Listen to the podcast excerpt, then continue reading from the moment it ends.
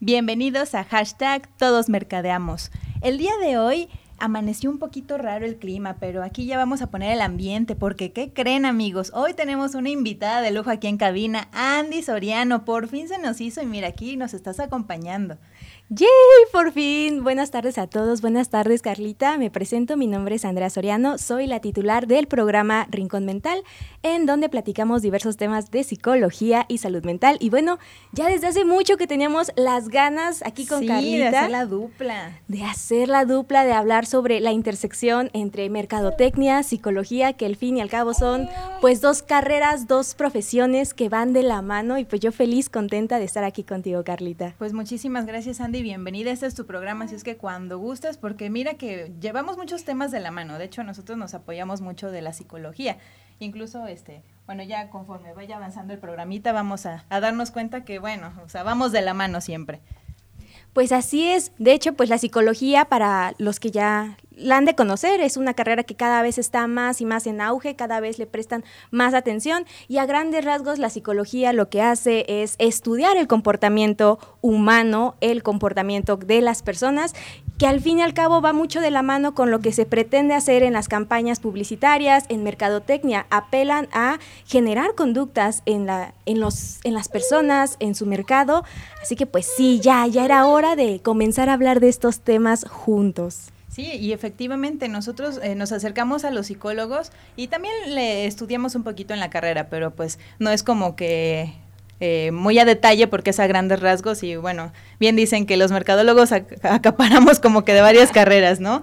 Pero en realidad, este, como nosotros buscamos satisfacer una necesidad bueno, yo diría que más bien despertar la necesidad en muchas ocasiones, porque eh, también tiene mucho que ver cómo maneja la campaña, cómo nos hace sentir, eh, en cuestión este, social, política, un poco de cultura, entonces nos amparamos un poquito de estos conocimientos o si no sabemos así como que mucho del tema, pues en algunos este, métodos que ocupan los psicólogos para poder ir un pasito adelante, ¿no? Claro, y de hecho ahorita que lo mencionas, que ustedes en Mercadotecnia ven un poquito de psicología, nosotros también en psicología vemos un poquito de Mercadotecnia, tampoco es como que nosotros seamos expertos en el área, pero sí es muy curioso cómo ambas carreras, ambas profesiones se van uniendo. Yo me acuerdo mucho que en la carrera de psicología nos tocaba esta materia de la psicología del consumidor, en donde te explicaban más o menos cómo es, qué es lo que los motiva a comprar al fin y al cabo, qué los motiva a adquirir ya sea un producto o un servicio.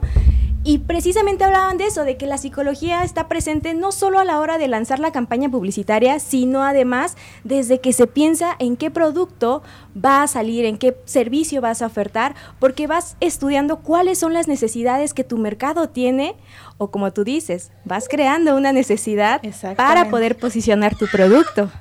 Y mire, precisamente yo llevé psicología organizacional en la universidad. Y sí, como dices, o sabemos cómo tenemos que ir un pasito adelante para ver cómo piensa la persona, dependiendo del rango de edad, porque en muchas ocasiones es así como de, no le puedo ofrecer de la misma manera eh, a un estudiante de un cierto rango de edad que a una persona adulta que ya trabaja, que tiene un poder adquisitivo. O sea, también depende mucho como que de lo que queramos buscar, ¿no? al momento de ofertar algún producto. Alguna cuestión de, de, empoderamiento o alguna cuestión de que nada más vamos a satisfacer cierta necesidad. O sea, que nuestro producto va a ser útil para cualquier mercado. Claro, y creo que ustedes lo, lo llaman a esto segmentación de la población, ¿no? Eh, así es van eligiendo eh, precisamente a qué grupo, con qué características va pues su campaña publicitaria para realmente ser útil, para realmente ser eficaz. Efectivamente, mira, no quería ser tan técnica, pero bueno, ya, ya dijiste la palabra. Nosotros segmentamos por nichos, segmentamos en base a um, el rango de edad, la cuestión socioeconómica también. Entonces ya dependerá de qué, qué es lo que querramos buscar para ya ofertar nuestro producto final.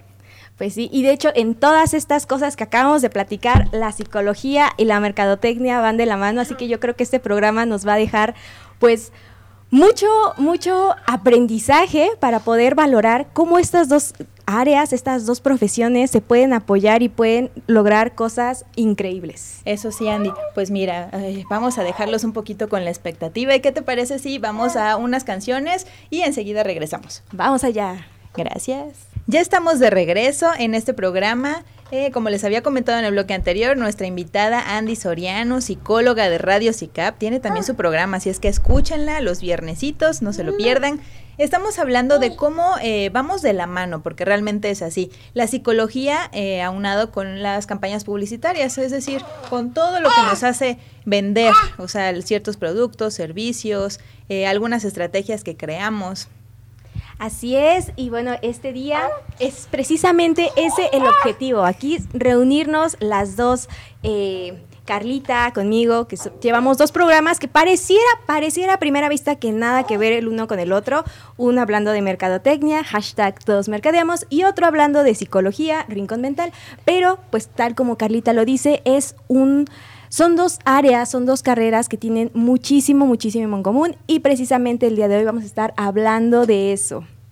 Así es, Andy. Eh, no sé si tú lo has notado, porque a lo mejor ya este, técnicamente ya nos vas a explicar como que más a fondo por qué es así, ¿no?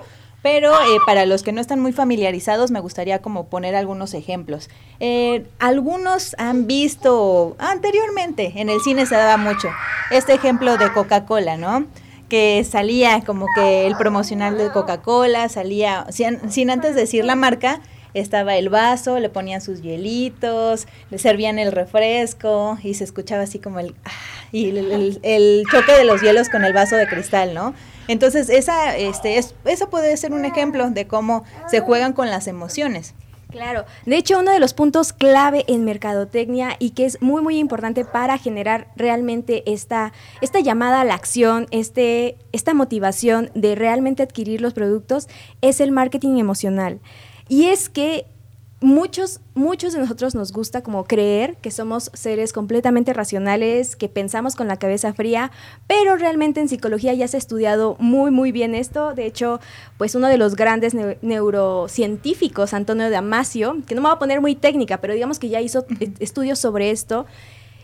Y es que las emociones están presentes en todas nuestras decisiones, así no seamos conscientes de ello. Y esto es precisamente algo que las marcas buscan entonces generar emociones para poder despertar en los en las personas el deseo de comprar. Y Coca-Cola es un ejemplo de 10. O sea, Coca-Cola. Coca-Cola es el sensei del marketing. Exactamente. Coca-Cola, como dirían por ahí los memes, eh, respecto a Starbucks, ¿no? Que Starbucks no te vende cafés, te vende experiencias. pues Coca-Cola realmente en todos sus, en, sus campañas publicitarias, lo que hace no es mostrarte el producto y decirte por qué lo tienes que comprar o cuáles son sus características. Realmente lo deja como en un segundo plano sí lo deja como en un plano muy importante, pero se centra en otras cosas, en despertarte ti emociones a través de imágenes de personas pasándola bien, de familias reunidas, de amigos divirtiéndose. Y todo esto, todos estos mensajes positivos lo que hacen es emanar respuestas emocionales en las personas, lo cual si lo seguimos, eh, si seguimos poniéndonos técnicos, aunado a una cosa que se llama condicionamiento, que es una forma en la cual nuestro cerebro aprende, digamos que a través de la repetición vamos aprendiendo que estas respuestas emocionales que esta alegría, que esta felicidad está asociada con este producto, lo cual es, hace que sea más sencillo que adquiramos este producto, ya no tanto por lo que el producto es en realidad, porque aquí pues nuestra Nutri ya nos ha dicho sí, sí. en repetidas ocasiones que, que pues no es tan saludable, pero sigue siendo un líder en ventas y mucho se lo debe a las campañas publicitarias que han hecho que las personas creamos que es algo necesario, que en nuestras mesas no puede faltar. Sí, y efectivamente eso te iba a comentar. O sea, nos hace creer que en alguna reunión familiar, en algún este caso de celebración de éxito, en alguna comida así eh, casual con amigos, deporte, lo que sea, este realmente este producto no puede faltar. Y en muchas familias mexicanas es así porque como tú bien lo comentaste, o sea, realmente un valor nutricional no tiene, o sea, tiene mucho azúcar, es más lo que te perjudica que lo que te beneficia. Bueno, realmente solo te beneficia el que cuando se te baja la presión la coquita, ¿no? no puede faltar. Pero eh, Coca-Cola se vende sola y es precisamente por eso, o sea, el marketing emocional, eh, la cuestión de los ositos antes, este, estos, disculpen ustedes, pero aquí tenemos una invitada extra al programa que anda queriendo participar. Así es que ustedes disculparán, pero es que si no, no es posible hacer este programa. Claro, claro. Y otra, de hecho hay otra marca, bueno, hay muchas marcas grandes que han apelado a despertar emociones. Ahora hay que hablar sobre la empatía, porque la empatía es otra emoción muy poderosa que si las personas se empiezan a sentir identificadas con los mensajes de tu marca, es más probable que adquieran tus productos. ¿Y sabes quién lo sabe? Pues, o quién más, lo, más bien, quién lo ha utilizado de manera excepcional? Las campañas de Red Beauty de Dove que apelan mucho ah. a, pues, normalizar y celebrar la diferencia, la, la, variedad de cuerpos entre mujeres, de apoyarnos, de no vernos como de no verlo desde una perspectiva de nuestras inseguridades, sino de aplaudirnos estas diferencias, aceptarlas. Y realmente Dove supo segmentar muy bien su mercado. Actualmente estas, es, estos eslogans, estos estas, estos videos, porque fueron a través de videos que subieron a las redes, pues incluso les sirvieron mucho para publicidad gratis. ¿Cuántas personas no compartieron estos videos por el mensaje que había detrás de, a pesar de que obviamente lo importante, eh, hablando de la, pues de la marca, era vender los productos, pero también les dio publicidad gratis a un nivel pues muy, muy, muy grande. Sí, y también fíjate que no nada más en cuestión de algunas marcas, también lo que hacen muchos centros comerciales es precisamente adoptar esto de la experiencia. Lo que hacen algunas tiendas departamentales que de un color rosita, ahí por una ciudad de... Ustedes ya sabrán. Ya sabrán cuál. Bueno, aquí sí podemos decir marcas. Sí, sí. y Liverpool pues es parte de mi vida, ¿no? Esta marca lo que hace es que, bueno, varios, ¿no? Pero por poner este ejemplo, Dentro de sus pasillos, o sea, que tienen todo iluminado bonito, acomodo súper de lujo, las combinaciones de los outfits, o sea, te hacen querer comprar, ¿no? Así de, ay, me gustó esta blusa, pero también el pantalón y también los zapatos, ¿no? esos accesorios, o sea, te crean como que toda una experiencia. La música, también aquí entra mucho de que eh, huele muy rico, ¿no? O sea, la música va acorde a las secciones del supermercado o, de, en este caso, de la tienda departamental.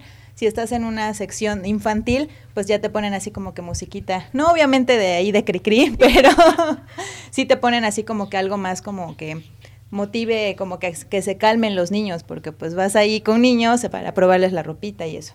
Y ya en una sección de más jóvenes, ya la música es más moderna, obviamente sin estar como que eh, un poquito estruendosa, pero sí como que vas como que no se nota tanto la diferencia, eso voy. O sea, al menos que seas así como que muy perceptivo, así de, ah, caray, ¿en qué momento cambiaron la canción? O luego estás como que tarareándola, ¿no? Sí, y de hecho acabas de tocar un punto bien importante que es la utilización de nuestros sentidos a favor de pues estas campañas. Los olores, híjole, son de las son de los estímulos que más rápido despiertan emociones en nosotros. Y también esta parte de la música me acuerdo que en un programa estabas mencionando que en los centros comerciales o en los, sí, en los centros comerciales tienden a poner música relajada, música tranquila. ¿Para qué? Para que tú también no sientas que vas a las carreras, no sientas que tienes que pasar rápido, sino que te tomes tu tiempo, te relajes. Y esto mismo hace o facilita que pases más tiempo ahí dentro como no vas a tanto a las carreras, pasas más tiempo ahí dentro, te expones más a los estímulos visuales, a pues toda esta parte de la expectativa que crean de lo que tú puedes llegar a hacer mediante la adquisición de estos pues de estos productos pero es, muy interesante como todo esto se junta a favor pues de finalmente ofrecerte y lograr sobre todo que la persona compre ese servicio o compre ese producto.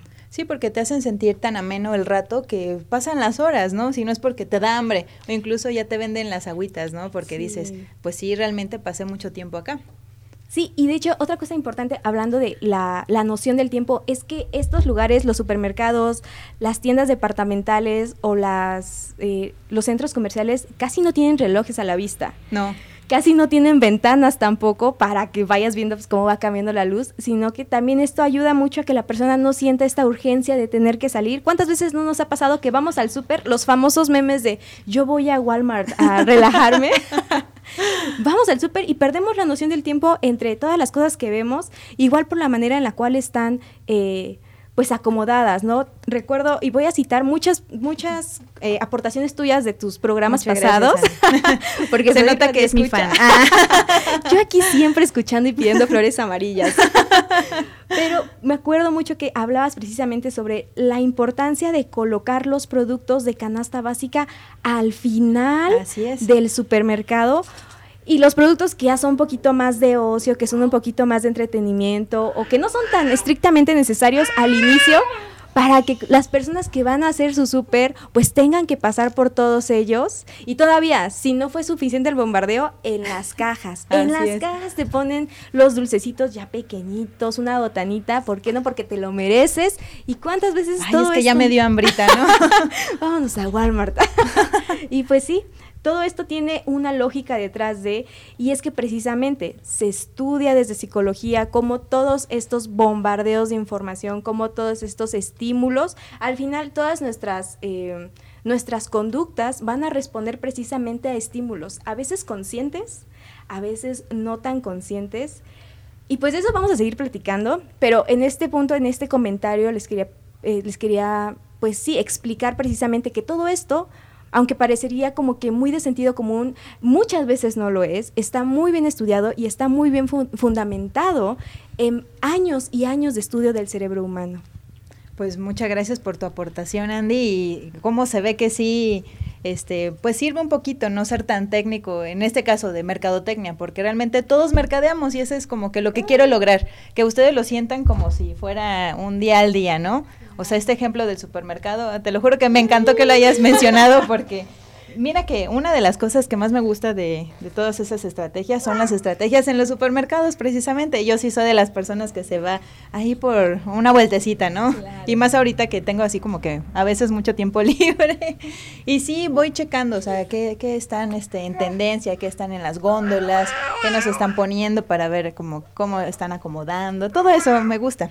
Incluso en la universidad me iba a seguir gente para ver sus hábitos de compra. Claro. No, y ahorita que mencionas esto, todos mercadeamos y creo que en parte has dicho muchas veces que esa es la, la, idea de este programa, que hacernos entender que la mercadotecnia no es algo que solamente se encuentra en ciertos sectores, sino que está en la vida diaria. Ahorita me recuerda mucho, por ejemplo, a los políticos. Los políticos al final se están vendiendo y en la época actual, híjole, yo no voy a decir nombres, pero sí me ha tocado ver que cada vez saben más qué nicho tienen que pues a qué nichos se tienen que vender, ¿no? Muchos están apostando ahora por los millennials, por los centennials, porque ya van pronto, van próximos a sacar su INE. Y cada vez veo más en redes sociales, sobre todo en TikTok, la presencia de políticos, que pareciera pues que nada más es política, ¿no? Pero realmente ahí también hay mercadotecnia, porque te quieren vender precisamente la idea de que sus de que sus servicios en tal puesto van a ser los mejores. Sí, como menciona, sus próximos votantes, ¿no? Que empiecen a crear como que un lazo. Porque a lo mejor ya uno como grande dices, ay, o sea, todo es lo mismo. Tienes memoria, ¿no? Así es, mientras que ellos pues realmente están como que fogueándose apenas. Claro, pues sí. Esos son algunos de los ejemplos en los cuales la mercadotecnia y la psicología de la mano están presentes en nuestro día a día. Excelente, Andy. Pues vamos otra vez a una pausa musical y enseguida regresamos, ¿te parece? Perfecto. Y enseguida también mandamos unos saluditos que ya nos están aquí escribiendo seguramente. en 3, 2. Ya estamos de regreso en hashtag Todos Mercadeamos. Y ya estamos este, a punto de mandar unos saluditos que ya nos estaban reclamando, que por qué no me han mandado saludos. Y este va en especial para ti, Maribel. Sabes que te amo, que siempre, bueno, intentas eh, ya sea en tus vacaciones o en tu lugar de trabajo, pero intentas escucharme. Así es que un beso enorme por parte también de Regina, porque también aquí ya, ya la escuchaste.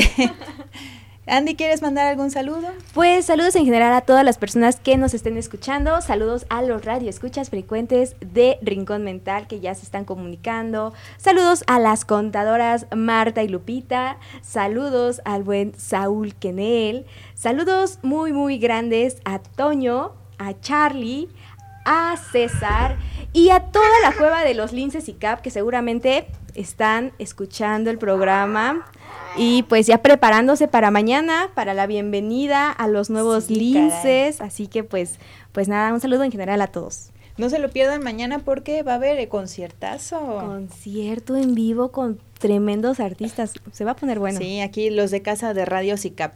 Eh, por si no lo saben, es a las 10 de la mañana, el día de mañana, en la cueva del INSE. Entonces, por si tienen algún chancecito, va a la bienvenida de estos chicos. Así es que creo que por ahí vamos a andar un ratillo. Igual y nos damos una escapada. A ver qué tal, vamos a echarles porras. Perfecto. Pues eh, Andy, estábamos comentando fuera del aire que, eh, bueno, tenemos un sinfín de ejemplos, un sinfín de situaciones en las que podemos aplicar la psicología con la mercadotecnia y me comentabas también que traías este una información ya más técnica, ¿no? Sí, ya aquí con el permiso de Carlita para ponerle un poquito adelante. más técnica, pues quería hablar de la manera en, en la cual nuestro cerebro funciona. Eh, en forma muy general, nuestro cerebro funciona con dos sistemas. Uno es el sistema 1 y el otro es el sistema 2. No se quebraron la cabeza los autores, pero bueno, vamos a dejarlo así. El sistema 1 es este sistema de toma de decisiones que es más rápido, es más intuitivo, no tiene mucho o no requiere muchos costes energéticos. Es prácticamente cuando nuestro cerebro está trabajando en piloto automático. Y algunos ejemplos de cuándo podemos detectar este sistema 1 en acción es pues cuando estamos eh, manejando tal vez en, un, en una carretera sin coche alguno que nos venga estorbando. Aquel- es aquel sistema que hace que nosotros podamos terminar frases como camarón que se duerme. Es aquel sistema que hace que rápidamente podamos calcular o decir la, eh, la solución a preguntas matemáticas simples y sencillas de las cuales conocemos el resultado, como 2 más 2. Y en contraparte, o bueno, no en contraparte, pero a la par también está el sistema 2. El sistema 2 es este sistema que es más lento, es más reflexivo, es más analítico, requiere de mayor cantidad de energía para poder concentrarse, para poder funcionar. Y este sistema está presente tal vez cuando yo te pregunto, oye, 17 por 24, aquí ya tienes que hacer un esfuerzo más, más consciente. O cuando vas eh, manejando y de repente se te mete un coche, ¿no? Que tienes que empezar a, a- que tienes que empezar a trabajar de manera más focalizada. Que ya cambiaste como que la rutina un poquito, ¿no? Exactamente, cuando ya necesitas meter toda tu atención, eh, por ejemplo, también cuando estás en una discoteca con mucho, mucho ruido y estás intentando escuchar lo que tu, lo que tu interlocutor te está contando, o en este caso, cuando estás al aire dando pues todo de ti en, en el micrófono, pero a la par también estás tratando de calmar a un bebé. este es Guiño, guiño, esto no pasa en cabina. hipotéticamente hablando, claro. pues bueno, lo que sucede es que estos dos sistemas trabajan a la par y nos ayudan a poder tomar una cantidad de decisiones muy grandes en nuestro día a día. Muchos dirían por ahí, ¿sabes qué? Pues lo- entonces lo óptimo es que el sistema 2 esté en alerta pues todo el tiempo para no equivocarnos nunca. Pero lo cierto es que en número, número uno, el sistema 2 también comete errores y número dos, el sistema 2 implica muchos, muchos costes energéticos y no nos sería posible, no sería viable estar todo el momento bajo este sistema. Así que pues bueno, a lo que voy con esto es que en el sistema 1, que es más intuitivo, así como sucede con el sistema 2, también llegan a haber ciertos sesgos, ciertos errores, ciertos atajos que nuestra mente utiliza y que muchas veces en pues mercadotecnia se ocupan a favor para persuadir a la persona de eh, hacer una compra. Por ejemplo, tenemos el principio de escasez, que seguramente lo tienes, pero hijo, ya, ya vi tu sonrisa. El principio de escasez, ¿en qué consiste? El principio de escasez consiste en hacerle creer a la otra persona que eso que podría eh, comprar, adquirir, es por tiempo limitado, que en cualquier momento se... mucho, ¿eh? Sí, ¿eh? que en cualquier momento se va a acabar y que si no actúas ahora no lo vas a tener. Necesito tenerlo porque si no, no va a estar en mi vida y cómo me voy a quedar fuera, ¿no? Exactamente. Y el ejemplo, pero predilecto para esto, es el buen fin. Ah, sí, que ya se pro- aproxima. Que ya se aproxima y estoy viendo venir algunos programas sobre eso, porque Carlita... ¿Tiene sí- que? ¿Tiene que? Claro. Carlita siempre nos da los mejores tips para gastar inteligentemente. Pero precisamente el buen fin es un ejemplo perfecto de esto. Nos hacen creer que solamente tenemos tres días y que en esos tres días tendremos acceso a precios especiales y que si no lo que si no tomamos acción en el momento, pues lo vamos a dejar pasar y no lo vamos a poder adquirir después con esas características, ¿no? Y cuánta cuánto dinero no mueve el buen fin. ¿En qué otros ejemplos podemos ver el principio de escasez? Pues cuando vemos o leemos eh, ciertas em, eslogans, ciertas palabras, como por ejemplo, eh, hasta agotar existencias que te dan a entender que precisamente no hay muchas en stock y tienes que moverte ahora por tiempo limitado, solo por hoy o, o más palabras o más eh, ideas de este estilo, ¿no? También tenemos... otro especial. El precio especial, sí es cierto, el precio especial también es otro muy buen ejemplo del principio de escasez aplicado en mercadotecnia, pero también tenemos el sesgo de autoridad. ¿Cuántas veces no hemos escuchado en estos famosos comerciales? Avalado por los doctores. Avalado por los dentistas. O es un dentista el que sale explicándote por qué tienes que comprar cierta marca de pasta dental. Y al rato lo ves en la novela, ¿no? El mismo dentista. Exactamente. Y es que, ¿qué pasa? Las personas nos dejamos influenciar más por, por personas que percibimos tienen una autoridad para decir lo que están diciendo. Entonces esto se puede aplicar ya sea que tú te vuelvas el experto en el tema y te vendas como tal. Si tú eres un dentista, por ejemplo, puedes empezar a eh, decir que tal marca de pasta es muy buena y pues la gente como sabe que tú eres dentista, te lo van a creer más fácil. Lo que hacen otras marcas es pues contratar a personas, o bueno, a veces actores que se hacen pasar por dentista, pero lo importante es cómo se percibe, ¿no? Lo importante... O los influencers ahorita, ¿no? O los influencers, ahí es a donde también quería llegar, que hoy en día los influencers son una bomba muy muy fuerte. ¿Por qué? Porque precisamente tienen un gran número de seguidores que están al pendiente de las cosas que hacen y aquí se van a mezclar otras dos, eh, pues otros dos efectos muy famosos en psicología. Uno es el efecto halo, bueno, efecto halo, que es que la primera impresión cuenta. En primer lugar, la primera impresión cuenta y generalmente cuando vemos a una persona muy atractiva, tendemos a pues darle o añadirle otros rasgos positivos, como por ejemplo nuestro eh, actor favorito, ¿no? Que es muy guapo, en mi caso Zac Efron, ¿no?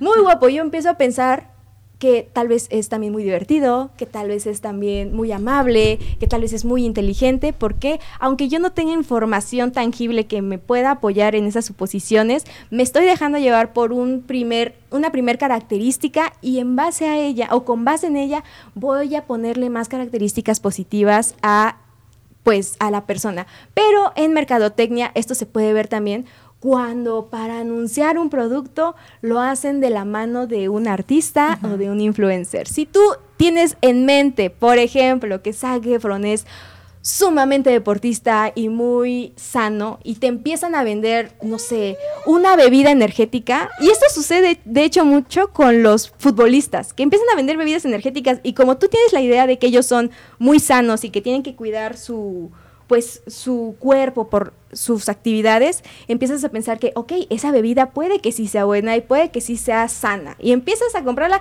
cuando muchas veces ni siquiera sabemos si realmente esa persona consume o utiliza ese producto o servicio, ¿no? O ni siquiera juega uno, ¿no? O sea, si nada más va como que a la retita el fin de semana y, ay, no son muy deportista como eh, fulanito, ¿no? Entonces yo me quiero ver así y compro el producto. Claro, crean esta expectativa, tú te la, pues tú la compras, de hecho antes de comprar el producto compras la idea, ¿no? Y es más fácil apelar o es más fácil crear en ti la necesidad y hacer que lo, lo traduzcas en una acción concreta, ¿no? Pero pues también tenemos otro sesgo muy importante y es la aversión a la pérdida. A los seres humanos más que ganar algo, nos mueve la motivación de evitar perder algo. Entonces, ¿esto cómo se ve reflejado? Muchas veces te dan eh, suscripciones y te dan las famosas, eh, los famosos tres meses de prueba gratis, ¿no? Ya una vez que lo tienes, ya una vez que es parte de tu día a día. Ay, sí me gustó, ¿no? Voy a contratarlo. Exactamente. Es menos probable que, lo, que, que, no lo compres. ¿Por qué? Porque vas a tener ese miedo de perder algo que ya tienes. y también esto también se puede aplicar muchas veces de forma, eh, de, eh, de otras formas, como por ejemplo, si la persona tiene miedo a perder algo, digámosle dinero, va a tomar muy en cuenta otras características que no necesariamente tienen que ver directamente con el producto, como por ejemplo las reseñas. Si otras personas que son tus grupos iguales y, a las, y en general los seres humanos tenemos esta tendencia a confiar en el grupo, a intentar permanecer y formar parte del grupo, si vemos que otros que otros iguales están utilizando estos servicios, están dando buenas, eh, buenas sí, pues buenas reseñas, están dando buenas calificaciones, es más probable que nosotros nos animemos a comprarlo. Y eso pasa sobre todo en Internet, que no podemos ver el producto, no sabemos qué onda. A mí me pasa mucho cuando voy a hacer alguna compra en internet, me voy primero a ver los comentarios. ¿Qué dicen los demás? Si es bueno, sale defectuoso o no. Si vienen las medidas, cómo vienen empacados, si se rompen el camino, ¿no? Todo eso. Y entre más comentarios positivos estén del producto, incluso con imágenes y todo, es más probable que compremos el producto, ¿no? A esto se le llama prueba social. Y en parte está, eh, en parte se mete la idea de que los influencers hagan su trabajo en el sentido de promocionen estos productos, pero muchas veces, sobre todo, se apela a que personas comunes, normales como nosotros den buenas puntuaciones de estos productos y además se agradece mucho cuando explican detalladamente el por qué, ¿no? Esto es algo que se ve mucho, como les digo, en, en redes, en, en, compras por internet, que cada vez es más probable que las páginas que venden productos o servicios tengan su sección de testimonios. Y eso añade mayor confiabilidad de tu parte si te sientes más seguro con eso, es más probable que lo compres.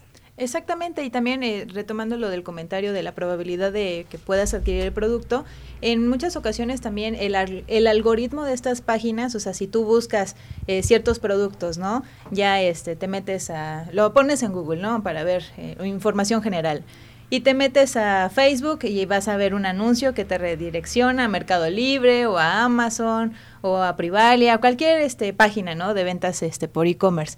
Y así va funcionando también el algoritmo, o sea, te intenta persuadir de que necesitas ese producto, ¿no? O sea, si vas este, viendo alguna recomendación, o sea, el algoritmo de volada ya te empieza a redireccionar y ya vas este, viendo los comentarios como tú mencionas, Sí, y aquí entran mucho, o bueno, creo saber, creo, creo más bien que es gracias a los cookies, ¿no? Que van viendo, es que esto ya es de informática, amigos. Yo ahí sí no le, yo no le hago, pero pues como dice Carlita, muchas veces en internet, en las páginas van viendo cuál es tu, pues, tu conducta dentro de la página, cuáles son los productos que más llamaron tu atención, cuáles son aquellos productos o aquellas imágenes en las, en las cuales invertiste más tiempo mirando para entonces mandarte más y más eh, información o ofrecerte más productos que vayan de acuerdo a esos intereses que pues se van recolectando. Y al final lo que mencionamos, o sea, finalizar una compra, que es lo que estamos buscando. Claro. Ahora, otro efecto muy, muy interesante que no mucha gente conoce, y a ver cuando hago un programa más detallado de esto, es, el es la famosa técnica del pie en la puerta. La técnica del pie en la puerta es una técnica que prácticamente te dice que es más probable que una persona te diga que sí si una vez ya te dijo que sí. ¿A qué voy con esto? Que es más probable que una persona diga sí a una petición más grande si empiezas haciendo una petición pequeña, por eso dice el pie en la puerta, como que de cierta manera tiene un pie dentro del lugar donde tú quieres a esa persona. Para esto se hizo un estudio, uno de los primeros estudios que se hicieron fue eh, el de una persona que iba en la calle pidiéndole a las demás personas que, les, que le regalaran una moneda. Casi nadie le decía que sí, casi no juntó dinero ese día. Y lo que hizo al día siguiente, o lo que hizo en una segunda ocasión, fue primero antes de pedirles a las personas que le dieran la moneda, pedirles que le dieran la hora. Algo más sencillo, algo que mucha gente posiblemente en México ahorita tal vez, no sé, este estudio no se hizo en México, pero sí, no, ahorita como que te piden la hora y caminas más rápido, ¿no? Este, pero pues en ese contexto... Dependiendo qué tal si es una persona que digas, Ah. no me va a saltar y luego salen con la sorpresa, ¿no? Exactamente, pero bueno, el caso es que empezó ahora pidiéndoles primero la hora. Las personas se les, se les acercaba a las personas y les preguntaba la hora, las personas que accedían a darle la hora, después les pedía un- una moneda y notó que era muchísimo mayor el este pues el porcentaje de personas que accedían a darle la moneda después de haber accedido a darle la hora. ¿Por qué? Porque había empezado con una petición más pequeña y después hizo una petición más grande. Ahora esto en mercadotecnia, ¿qué tiene que ver Andrea? Pues bueno, en mercadotecnia vamos nuevamente con un ejemplo que ya mencionamos, pero que queda perfecto para ilustrar este, esta técnica y es nuevamente la de la suscripción gratis. Te dan meses de prueba, ya sea en alguna plataforma de streaming o en alguna plataforma para escuchar música, que son las que ahorita me vienen a la mente. Pero ¿qué pasa después? Las personas tenemos un impulso de querer ser congruentes, de querer mantener una imagen de nosotros consistente. Eso nos gusta mucho a nosotros. Entonces, cuando te dan una prueba gratis, ya sea de algún, de algún servicio en internet o incluso en Sams, por poner algún ejemplo, que te daban las famosas Ajá, pruebas gratis la- del producto. Si tú accedías a esa prueba gratis, era más probable también que contrataras después el servicio porque por este impulso de que las personas queremos ser congruentes con lo que estamos haciendo. Y pues bueno, esto es algo que también se utiliza mucho en marketing. ¿Cuántas veces igual no les han dicho, sabes que no me compres? Y ahorita me viene a la mente, por ejemplo, HM. No te, no te dicen de entrada que les compres, pero te invitan a suscribirte a su, a su correo, eh, a su newsletter, Ajá. a sus, sí, a su club de, de miembros. Y posiblemente después, si dices que sí a esa pequeña, a esa pequeña, pues, a petición, es más probable que después te sientas también, pues, de cierta manera motivado a continuar con esa imagen que has parado de ti mismo y seguir entonces con alguna compra, con la, adquisición de algún producto, de algún servicio, por poner un ejemplo. Y les digo nuevamente, Y como también sentirse aceptado, ¿no? O sea, incluido en ese pequeño segmento, ¿no? De, ay, es un club y ya me invitaron y voy a tener este promociones exclusivas, algunos algunos cupones, promociones, todo en especial, ¿no? Sí, sí, sí, claro. en específico también, y aquí entra otra parte, otra parte muy interesante de la psicología y es precisamente el deseo que todos tenemos innato de querer pertenecer a un grupo. Creo que esto ustedes lo manejan como eh, branding, Ajá. cuando fidelizan, eh, fideliz- la fidelización del cliente, pero también muchas veces se apoyan de pues estos grupos, ¿no? Estos endogrupos que se convierten en eh, pues un grupo de personas de una marca, que ocupan alguna marca en, en específico. Me viene mucho a la gente, me viene mucho a la mente la gente, por ejemplo, que ocupa iOS, Que como que tienen sus, sus propios, sus propias aplicaciones para iPhone. Eh, me viene también mucho a la mente algunas, a los suscriptores, por ejemplo, de, de algunas marcas, como por ejemplo HM, que les digo que tienen sus, sus newsletters a los cuales te puedes suscribir. Y en, en efecto, la idea detrás de es hacerte sentir que perteneces a y que perteneces a algo que en este caso está relacionado con una marca o con un producto o con un servicio. Lo que hace también mucho Starbucks. Ay, sí, cierto. Lo de las recompensas es de que, bueno, yo quiero un vaso bonito y vas y te suscribes porque pues me va a dar como que algunas recompensas, ¿no? Y en muchos lugares se da que son como las oficinas, ¿no? O sea, yo voy a trabajar, pero voy al Starbucks. Pero no nada más como tú lo mencionabas, o sea, y eso es como que de lo, lo principal en marketing, que no te vende café, sino una experiencia, esta satisfacción de estar en un lugar como de cierto estatus, ¿no? Sí, que te, te exactamente. Y es, es un meme muy famoso. Bueno, yo, yo por ejemplo, no, no, no tuve ninguna clase en la que me dijeran eso, pero es un meme muy famoso que ve en internet, ¿no? Que primera clase de marketing, que vende Starbucks? pero pues sí, estos son algunos de los efectos que están implícitos en cada campaña publicitaria que son de mucha ayuda para poder posicionar tu producto, para poder apelar o para poder generar conductas en las personas.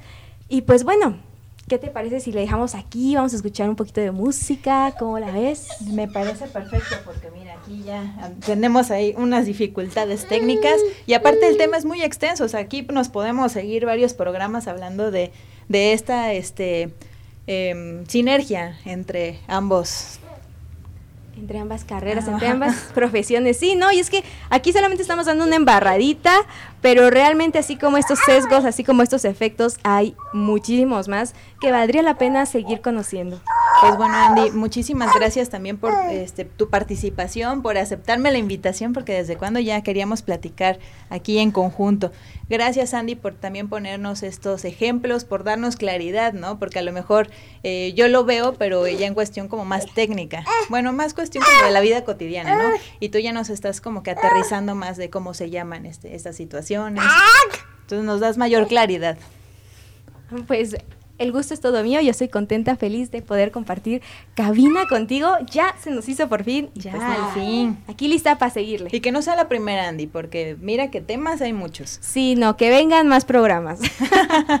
pues bueno, muchísimas gracias a todos los radioescuchas, gracias a todos por esta emisión más y eh, los invito a escucharme todos los martes de 12 a 1 pm por Radio CICAP y también no olviden escuchar a Andy. Andy, ¿quieres dar luego tus redes? Ah, pues claro que sí, aprovechando el espacio, pues los invito también a escuchar el programa Rincón Mental, en donde cada viernes a la una de la tarde nos reunimos para platicar de temas de psicología y de salud mental que todos deberíamos conocer porque están inmersos en nuestro día a día, aunque muchas veces no de forma consciente.